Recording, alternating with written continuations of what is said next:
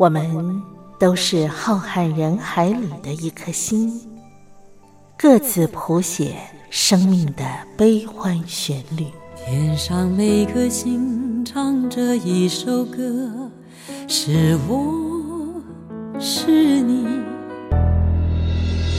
我亲爱的兄弟姐妹，你在哪里？亲爱的兄弟姐妹，你在哪里？茉莉邀请您一同听心灵在唱歌。让我们更加靠近。微微笑的星星说：“永不分离。”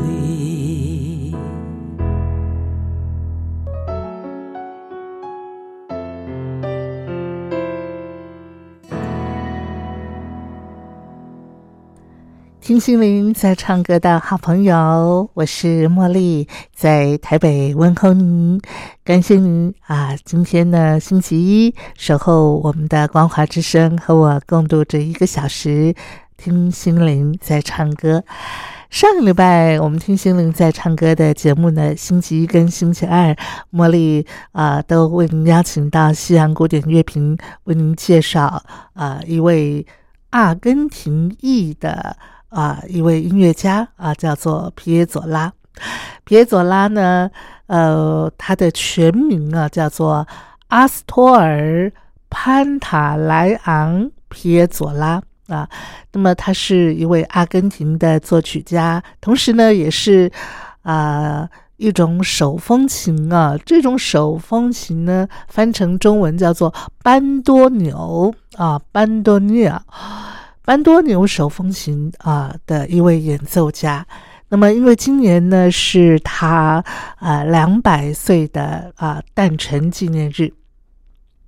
提起皮耶佐拉啊，其实呢，嗯，他呃用全方位系统的一种古典音乐的训练为基础，他最让人啊赞叹的地方呢，就是他啊。融合了传统的古典音乐跟爵士乐的一种作曲风格，同时呢，他把 Tango 的音乐啊，从通俗流行的啊这种啊听起来像是舞蹈的伴奏音乐呢，把它提升为可以单独在舞台上展示的一种具有高度艺术性的一种音乐哈。所以，呃，上个礼拜一跟礼拜二，呃，茉莉邀请到西洋古典乐评张维志来到节目当中呢，为大家介绍了皮耶佐拉啊他的生平，还有啊他的一些创作的经典。今天呢，还有明天，我们要依旧为您介绍皮耶佐拉哦。好，马上呢就邀请维志出场喽。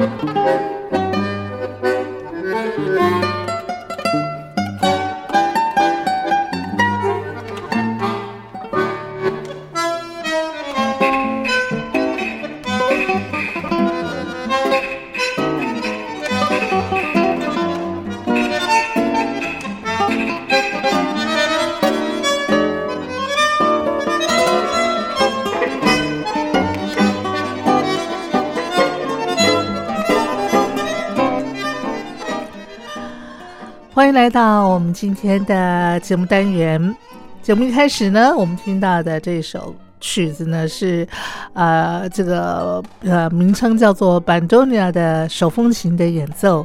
那么今天呢，我们要继续请到啊西洋古典乐评张维志，请他来为我们介绍啊皮耶佐拉啊这位非常啊优秀而且呢非常有特色的啊一位手风琴家。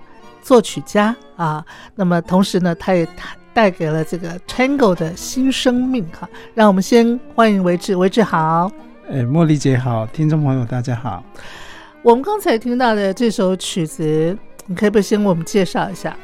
呃，这首曲子我们上一集其实播过，但是这是不同的演奏版本啊，是 Piazzolla 在呃七零年代上个世纪七零年代所写的呃呃四季里面的冬。哦，四季以后的冬，对，嗯，Piazzolla 其实呃今年刚好今年三月，他是三月十一号。是他的呃百岁名旦嗯嗯，就是一百周年的纪念，是，所以呃，其实全世界都有一些呃规模不一的这些呃纪念皮皮耶佐拉的一些活动，是是，那 也就是在这个百周年，呃，我我觉得是一个蛮好的一个时间，来回顾一下这位呃带给近代呃的这个音乐里面很。很大的一个影响的这这个这个所谓的本多尼亚的大师哈，就是他拉的那个手风琴，名字叫班多纽，班多纽，哎，本多尼亚。那本多尼亚，我们上里呃上第一次介绍皮亚佐拉的时候，有有稍微带过一下他的呃呃这个发展史哦，他是呃十九世纪在在发。发源于德国，哈，十九世纪初发源德国的一一个呃乐器，嗯嗯，呃，这个乐器呃发明发明者呢，哈，他是最后就以发明者去命名，哈，就叫班多尼亚，嗯，然后他其实最早出现这个乐器的时候是呃用在一个比较呃，尤其在当时哈。就是比较不是每个教堂都有啊，这个风琴，手风琴哦，然后可能就会用这种手风琴啊来来替代。嗯，那手风琴的特性当然就是它便于携带。嗯嗯嗯。不过它也是一个相当困难的乐器，嗯，因为它与其说是键盘啊，不如说不是像我们一般钢琴的那种键盘，而是。而是比较像是那种呃，打字机打字机，对，打字机键盘。嗯，那这种打字机键盘，你要弹出这样的声音哈，本来就不是太容易的事情。尤其它是左手哦，右手低音，左手高音。嗯那左左手右手只有四四只手指可以控制，那它的键盘的排列。又不一样，是，所以皮耶佐拉自己都说了，就是能够弹这种乐器的啊，嗯，其他的心智一定跟别人不太一样，嗯，对，就是说他的左右脑必须要能够独立运作，不会相互干扰，对，对不对？哈，对，我我刚才呃介绍呃这个其实是呃这个有点这个落差，呃，因为我一直想说皮耶佐拉他是那个呃。呃，阿根廷人嘛，哈，所以我就以为这个班多尼亚他是阿根廷的那个传统乐器，事实上不是，不是不是是德国德国的德国乐器，嗯嗯嗯。那本呃，别走了。其实我们在上回啊啊，维持已经稍微为我们介绍了他的一个啊成长背景啊，呃，那他。从小呢，其实他也啊到过美国嘛，对不对？对对，我们很简单回顾一下他的这个呃过去好了。其实皮亚佐拉他其实，在呃今年一百年哦，但但是很多很多古典音乐的这这些媒体啊，哈，包括有一有一本美国还蛮呃，应该是英国蛮知名的小提琴杂志叫《Strut》。嗯，就是斯塔利瓦里的那个 Strat 的这个杂志，嗯，还有一个小提琴杂志，还有像嗯美国的 Classical FM，嗯，还有还有英国的这 BBC Music，其实都纷纷纪念这个音乐家。为为什么是一些古典媒体会关注到这个嗯所谓班多尼亚的这种？这种乐器的大师呢？哦，其实也是因为他的背景，他的成长背景。其实皮亚佐拉的作品受到古典音乐的影响是很深的。例如说，我们刚片头介绍的那个《四季》，嗯，啊，《四季》的灵感就来自维瓦蒂的《四季》啊。那再加上很多近代的呃乐手哦，包括小提小提琴家 Gideon Kramer 哦。还有包括有一个很有名的叫 Cronos 的四重奏，嗯，哦，都受他影响非常深。那皮亚佐拉其实本身就为那个 Cronos 这四重奏，这个我们在后面一点会介绍到，写了呃两张专辑哦的的音乐哈，是，所以其实是是跟呃古典乐界的乐团哈影响非常深，而且。呃，当一个乐团或现代的呃音乐家，当他需需要尝试一些新的呃这个技法的时候，嗯，他就不太能够再满足于那种过去的那个呃只是传统的古典音乐的音色，嗯嗯。那当你要寻找一个新的音色，我觉得 Tango 这个呃，在上个世纪被 Piazzolla 重新定义的这个 Tango 音乐是非常非常。值得尝试的一个领域，是它也等于是为二十世纪创造了一个新的音音乐的一个类别啦，可以这么讲，就是说，呃，你要说它是新古典，嗯，或许一点啊，你要说它是纯现代，它其实很现代啊。那他小时候到底是什么样的背景，让他可以有这样的创作呢？那其实也是来自于。呃，他呃四岁的时候，他们全家就移民到纽约嘛，为了更好的生活。当然，到纽约不太可能是住在曼哈曼哈顿啊那样的一个呃豪宅，是。所以他从小就那个上次说他混混那个 街街道的嘛，对对对对对，有点像混街头的这样。然后也换了四个学校哈，嗯嗯，呃，换了四个学校里面，其实。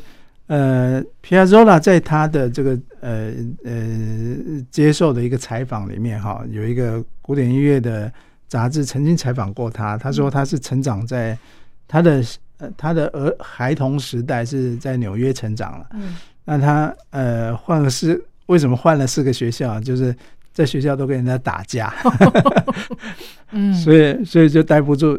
一直到第四四个学校，他没有提是哪一间哈。他不过他提到他一个老师，他说他这一个老师啊，他是会放唱片给他听的，嗯，让他听呃布拉姆斯的第三号交响曲，让他听一个莫扎特交响曲的第二乐章，在这些音乐里面让他找到，就是让这个小孩啊，你看他那个时候那么小，让他找到这个。对音乐的兴趣，让他沉淀下来了。对，然后他八岁的时候，他他爸爸就帮他买了一个，在从当铺带回来一个班多尼亚琴。嗯嗯，那也就通过这样的一个乐器启蒙了他的音乐。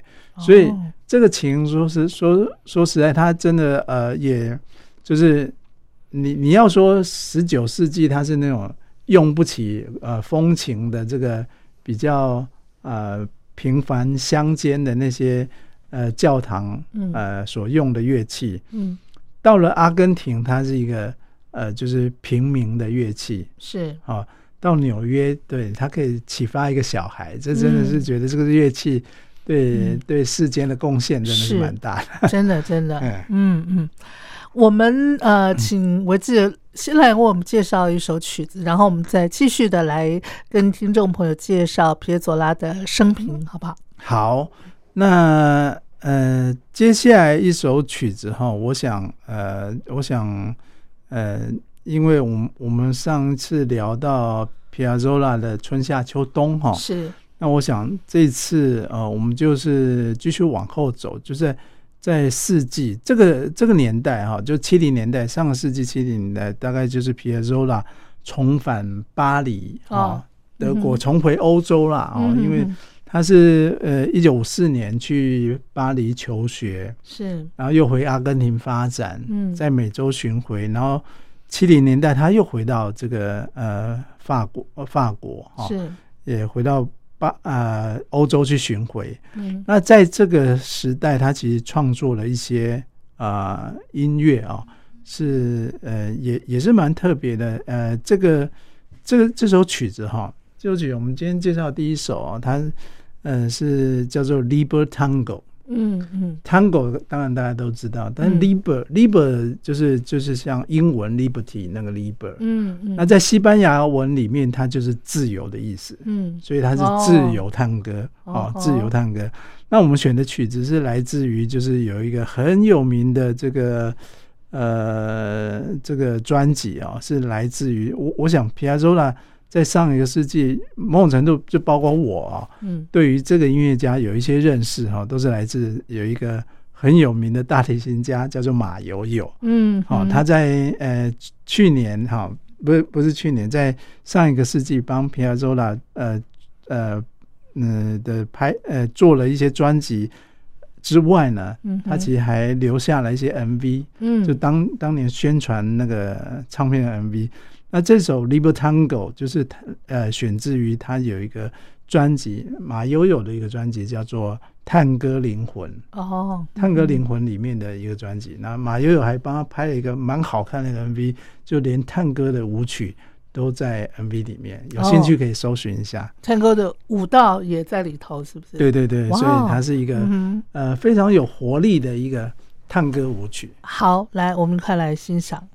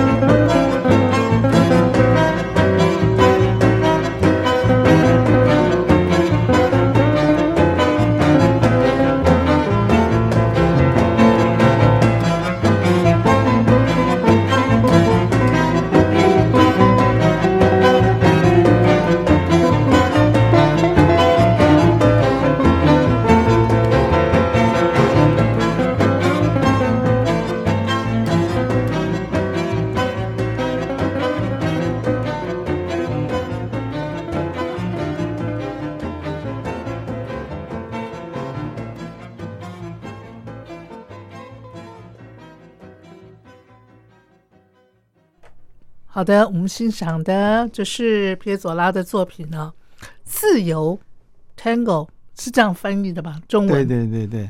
那马友友这张专辑叫做《探戈灵魂》啦，哈。那其实如果找出那支 MV 看，啊，马友友马友友当年一九九七年的时候还真的很年轻哈。是。然后还就是请请了两个那个探戈舞者来演演这段 MV，这样演的非常好。嗯嗯，哎，那个大概是我我看过应该拍的少数中，我觉得古典音乐很好的 MV。现在不流行 MV 了嘛？啊，那个年代其实还啊，那个流年代流行 MV 哈，还流行 MV 对啊。马友友还有一个 MV 也不错，是那个什么他的呃叫做巴哈灵感啊。对，那是 那是在最近呢，去年吧，去年的时候是不是？哦，他好几年来都哦都不断的在那种巴哈灵感最最早的时候也在那个年代，也在那个年代，对，也在九零年代。那他最早是找三个导演去拍那个巴哈灵感的电影嘛，那也拍了一个很棒的 MV。是，那从那个时候马友就不断的在录巴哈，嗯嗯，一直到录录到现在已经不知道第几版，我已经忘了他录录录几个版本了。他的巴哈无伴奏大概大概三三个或四个版本有了，嗯对，嗯，那去年来台湾不容易，因为疫情那个年代，就观众跟他都非常感动，是，那是马友对。跟对台湾的缘分也是蛮特别的，是是。好，我们继续再来介绍皮耶佐拉。好，呃，皮耶佐拉其实，在呃，我我们刚刚很快的复习一下他的童年。嗯嗯，他其实他其实因为演奏这个乐器的关系，他其实呃，某种程度他有一点。呃，自卑可以这么讲，因为觉得他好像呃不是那种正统的古典音乐出身的。对对对对，所以我们刚刚聊到说，他五四年去一九五四年那时候去呃巴黎求学，他其实一开始是瞒着他的老师，那那时候他他这个老师叫布布兰杰，嗯，也是巴伦波音在同个年代也跟他呃一样去跟他在他门下学习。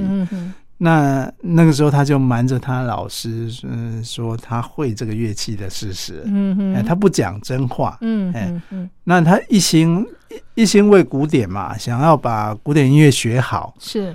但是当他老师知道说他弹个这么好的时候，他老师就跟他讲，这才是你的音乐，嗯，这才是你的声音，是。所以马呃，这个皮亚佐拉在在那个时候就就回过头来。去寻找自己的根，哦，自己的音乐，而且回到阿根廷之后，就把这个探戈音乐发扬光大，就成为现在的所谓新探戈的这种曲风。是。那我们刚听到那个呃，Libertango 那个自由探戈的那个那个曲子哦，它就不是典型探戈，但是你听得出来那个当当当当，对，那那种后起拍的切分音，嗯嗯啊，很强烈。很强烈，然后很激情，嗯，哎，所以也也花为他的这个新探歌，就是他为探歌，应该是说可以说找到了一个全新的生命，嗯嗯。那接下来我想呃再介绍一首曲子给给大家听哈，就是呃是选自于他呃皮埃佐拉，其实如果说我们去 Google 一下他的这个这个百科哈，是事实上可以查到，就是说。它有一类的音乐叫做电影音乐，哦，就它除了呃模拟这些呃古古典风格的啊，什么协奏曲啊、四重奏啊、二重奏啊，哈，他甚至还在阿根廷呃早早期的时候组了一个八重奏团。除了这些啊，比较偏古典曲式，或是把本多尼亚融入这个呃交响乐团里面，他写了三百多。首作品里面哈，有呃一大部分可能三分之一啊是电影，嗯，电影相关的配乐。那我我想无可厚非，在近代哈，就是在上个世纪，是电影是这个产业非常蓬勃发展是的的年代哈。那电影这个工业当然也受到。呃，影视的这个行业也受到一些呃，不是疫情的影响而已，是数位的影响哦。哦，数位其实改也改变了这个影视这个产业。是，但是其实数呃电影这个产业在，尤其是二十世纪的呃前半段，嗯，好到数位革命呃之前，七零年代八零年代之前，事实上都是非常蓬勃发展的一个行业啊。是在一九八二年，其实那个。呃，皮亚佐拉就是帮这个阿根廷蛮有名的一个电影导演，就写了一首，呃，也也不是，就是帮他电影写一个配乐配乐啊。嗯，那这个配乐其中有一首哦，叫做《Oblivion》。Oblivion，如果说用现在呃用这个英文的原文去翻，也是呃被遗忘的边境的意思。那他用呃这个。本多尼亚这个乐器啊，呃，展现的非常就是有那种边境的沧桑，嗯，然后呃，即便你没看过电影，你会呃可以蛮有想嗯想象空间的一个情境，可以可以可以在这首曲子里面找到。我们选的呃这个作品啊，是来自也也也是来自一个日本的这个呃叫做。Komatsu 的手风琴家。哦，演奏的。哎，对，他是他的专辑里面特别为这个大师致敬。好，他的录音蛮特别，就是听起来就很有电影院的感觉。好，那个本多尼亚的手风琴演奏本身就是带着一股那种那种沧桑感，哈，是是是是，所以很搭。所以听那种边境哦，你会想到那种墨西哥啊，一一望无垠的那种。沙漠草原，哎，对对对对，那种风沙，对对，漫天的那种感觉，没错没错。好，来，我们快来欣赏。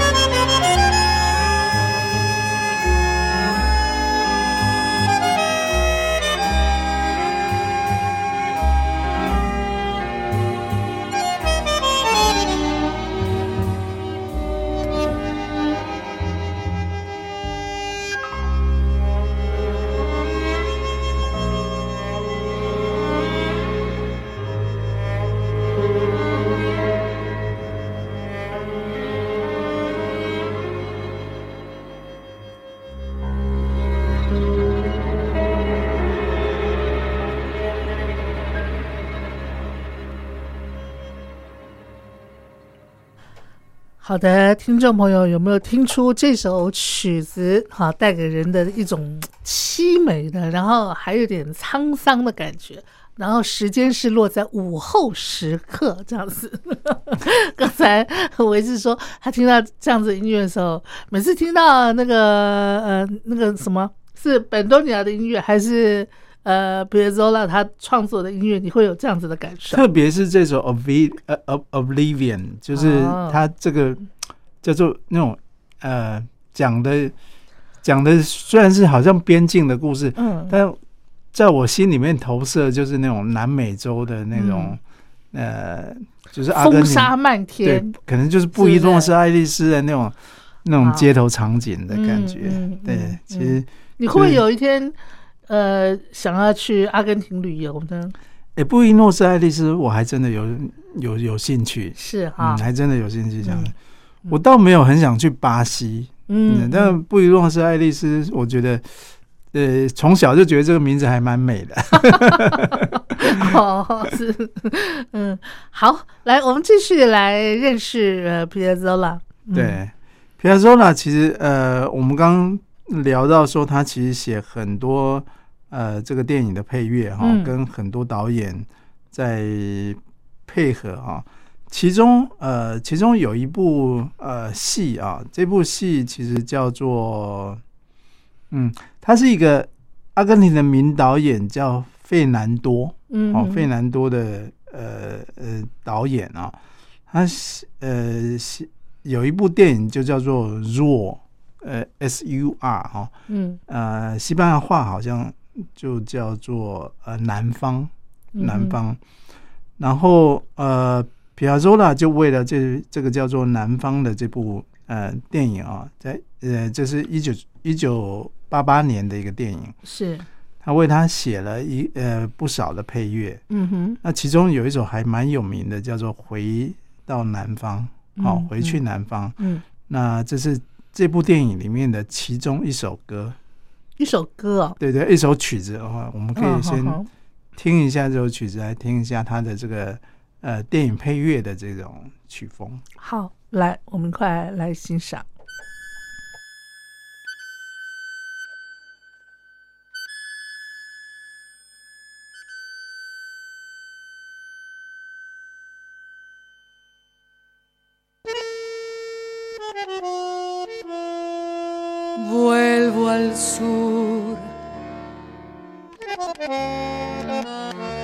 Cómo se vuelve siempre al amor.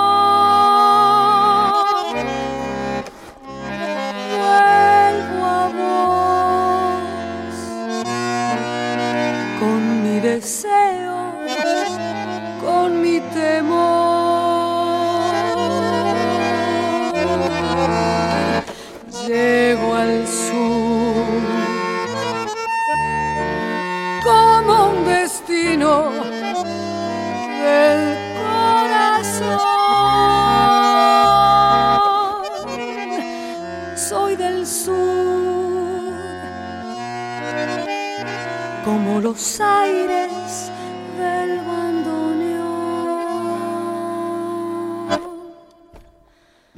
Sueño el sur, inmensa luna, cielo al revés. Busco el sur y el tiempo abierto y su deseo Quiero el sur, su buena gente,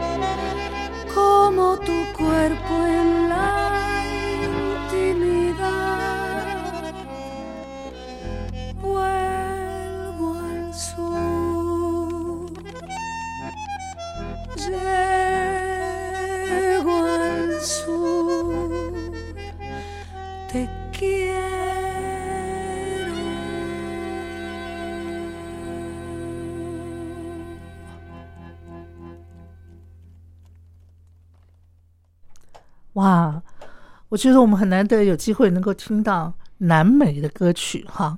刚才我还请教呃维志，我说他们唱的是哪个国家的语言啊？应该是西班牙吧？嗯嗯嗯嗯，对，嗯。刚才我们听到的这首曲子是哪部电影的呃里头的作品？嗯，叫做《南方》哦，弱弱，对，嗯这是八八年的创作啊。其实，在八零年代，呃，我我们前面更早的那一首叫做《边境》啊，嗯，他他在他是在意大利米兰创作，在这个年代啊，就是呃有一个背景，就是说他为什么跑到这个呃。嗯，意大利去啊，嗯，其实有一个因素是，呃，当时当时在阿根廷这边哈，其实就是发生了有战乱吗？应该是，嗯，在当年，呃，现在在谈那个年代，就是就是独裁的年代哦，就他有啊，有有有一段是独裁年代，那当时也是。跟英国起了冲突哦，是。发生了那个福克兰战争，嗯嗯嗯，福克兰群岛战争，最后就是英国打赢了嘛，是。英国好像那个时候还有很很有名的一个不知道什么飞鱼飞弹哦，就是集成阿根廷的船哈，哦好，在在那个年代，就是其实有点战乱了，嗯哼，然后呃战后其实是回到。呃，阿根廷，那那他其实就继续在做这个电影的创作。那电影创作里面哈，呃，刚刚讲呃提到了呃呃那首《边境》，后来的这首《南方》哈，嗯哼，然后《南方》里面还有一首曲子哈，就是被呃也呃后来也不是是被这个马友友呃给挑中。马友友一有一张专辑哦，他也是献献给皮亚佐拉的哦，叫。叫做《探戈灵魂》。嗯，那《探戈灵魂》呃，这首专辑里面也选了这这首叫《南方》的这部电影的呃一首歌啊。呃，它的歌名叫做《把爱找回来》。嗯，那呃，马友友是把它用大提琴啊，大提琴来诠释这首呃《把爱找回来》呃皮亚佐拉的这个电电影音乐创作。嗯嗯嗯，好。那我们现在就一块来欣赏这首曲子。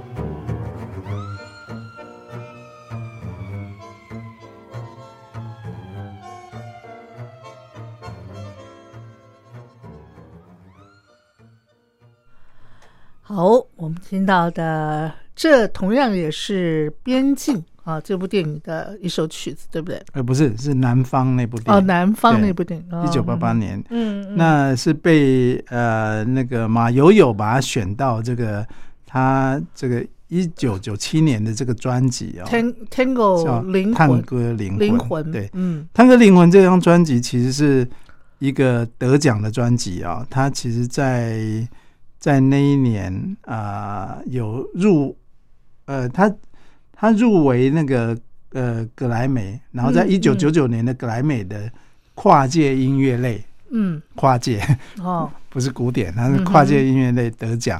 那我们刚听那个马友在最后哈，他有那个他那个大提琴是像噔那种滑音哈，是。他那种掉下来的那种滑音，其实还蛮常见于就是皮亚佐的。皮亚佐拉他后期的这这这些音乐曲风会呃，而而且常常是就是越来越小声，越来越小声，越来越小声的这样的演演奏方式。嗯，即便在音乐会里，他也会用这样的演奏方式。嗯嗯，那个声音，他声音模仿出来的效果，有点像那个，有一点点像那种呃，半夜里面你听到那种救护车的声音。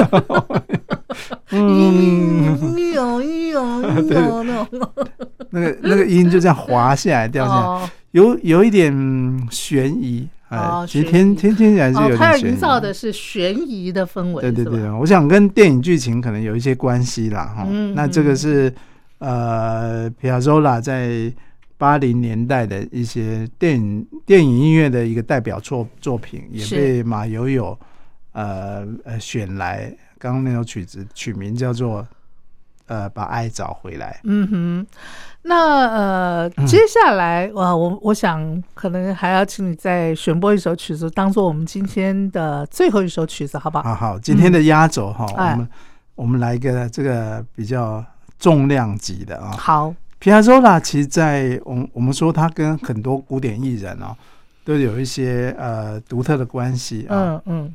呃，小提琴家如 Gideon Kramer 啊，还有 Kronos，嗯，他其实，在呃，在呃，在选择哈，他的你会发现说，他虽然是主题是在放在本多尼亚，嗯，但是他还是心里面还是念念不忘的那个古典创作，嗯，但他的风格当然还是探戈了，他这辈子的音乐已经离不开。探戈了，而且他的老师就跟跟他说，他就是得做探戈。嗯嗯，他他做了一首探戈啊，叫《La Grand Tango》。La Grand 什么意思呢？Grand Tango，Grand 就是大的大探戈哦，大探戈舞曲啊，它是一个它是一个单乐章的一个大提琴跟钢琴呃曲子啊。嗯哼，那这首曲子啊，这首曲子它其实是在应该是一八。哦，一九八二年的呃创创作啊，在首发是在巴黎出版。那呃，他他在巴黎期间，当然就是最最有名的故事，就五五四年那个时候去跟布兰杰学音乐嘛。是。然后他其实在这个时期，他他在巴黎，也就是他对于就是呃这一辈子就是头一次这么认真想要。钻研古典，嗯，就在这个时期，OK。所以在这个时期，他其实是呃嗯，在八二年写的这个创作啊。其实皮亚佐拉把他这个老师对他的教诲，其实放在心里，嗯嗯，所以他毕生都致力于这个探戈创作啊，嗯哼，而且他不断在实验，实验这个所谓新探戈的创作可以如何再去结合到。更深度的古典，嗯，所以在也也在八二年，他这一年哦，他其实呃就创作了这首大探戈舞曲，他很大胆的结合了拉丁的这种呃呃和弦，好拉丁的这种呃风格啊，是，然后再结合到他这个所谓的这个新古典的探戈的曲风里面，嗯哼。的节奏，嗯，所以这首曲子哈呃很大，也出名的难。他在呃乐曲的呃这个呃中间留了一段啊，他在在这个探戈，就前面当然是很探戈的节奏，嗯，但中间有一段就是他写说自由的歌唱，嗯，意思要这个大提琴家要很自由的把它唱出来，哦，好好。然后在最后呢，最后这个很很华丽的这个结结尾，很有力量的这个这个呃呃中曲里面啊，他写了一个叫做呃。humorous 就是用这种幽默的曲风啊，可能也不能叫幽默啦。humor 就是呃呃，就是很有个性的这种呃音乐的能量，他把它放在这个乐曲的最后。啊哈，这个对大提琴家来讲，其实摸很大的挑战，因为他放了很多技巧，是那种双音跟滑奏哦。而且中中间还要他自由的去歌唱，对不对？自由歌唱。那这首曲子献给谁呢？他献给当年最有最伟大的一个大提琴家，叫罗斯多波维奇。哦，哎，就那个俄俄罗斯的那个大提琴家，嗯嗯，就献向他致敬。哎，就是献给了那个那罗斯托波维奇，在没有在呃嗯八二年那个时候就就马上演出这首曲子。